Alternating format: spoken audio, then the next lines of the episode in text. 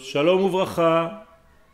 Concernant la vie juive saine, nous avons déjà vu à plusieurs reprises qu'un corps sain peut contenir une neshama. tout simplement parce que la neshama, lorsqu'elle est dans un corps malade, eh bien le corps étant inactif, eh bien la neshama, elle aussi, ne peut pas se dévoiler dans ce monde.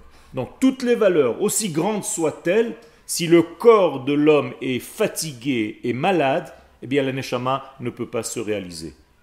Ce qui me conduit à vous dire que le sport est très important et pas moins important que l'étude. Il vient compléter l'étude parce qu'il renforce les éléments du corps et nous savons tous que le but même de la création du monde, c'est que l'esprit divin s'habille dans le corps, dans la matière et dans les éléments extérieurs et superficiels de ce monde.